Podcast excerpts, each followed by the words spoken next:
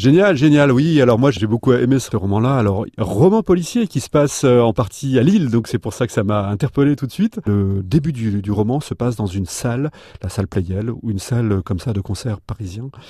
Une nouvelle symphonie va être jouée. Le début du livre est assez énigmatique. Euh, la pianiste phare est une chinoise. Elle n'est pas là.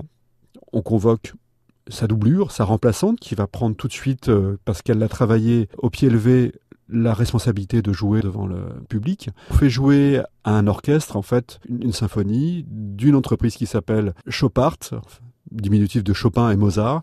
Voilà, c'est de l'intelligence artificielle. C'est un, ordinateur qui l'a créé. Vous l'écoutez. Les rebondissements commencent dès le début parce que on est déjà interpellé par cette symphonie qui se tient. Vous rentrez vraiment dans espèce d'intelligentsia parisienne. Vous rentrez dans, dans les coulisses de France Culture. Et puis, en même temps, vous avez donc ce premier buffet. Et là, stupeur lors de ce début de livre, on découvre dans une pièce montée euh, la première pièce à conviction et euh, le premier engrenage comme ça de cette saga et de ce roman policier qui va nous emmener assez loin, puisque une première partie va se trouver à, Paris et euh, notre euh, détective, commissaire, enfin celle qui va être en, charge de l'affaire, qui est en même temps mélomane, qui est une franco-chinoise, qui a beaucoup d'importance parce que on aura aussi beaucoup de travail et, un regard de l'implication et de la présence des Chinois en France. Et la seconde partie va se trouver euh, à Lille. Vous savez qu'il y a quelques années, on a eu la chance d'avoir les victoires de la musique mm. euh, classique à Lille. On va nous emmener à Lille, dans l'hôtel Bellevue, et puis à l'ONL, et là, de rebondissement en rebondissement. C'est un roman qui se lit bien, c'est un premier roman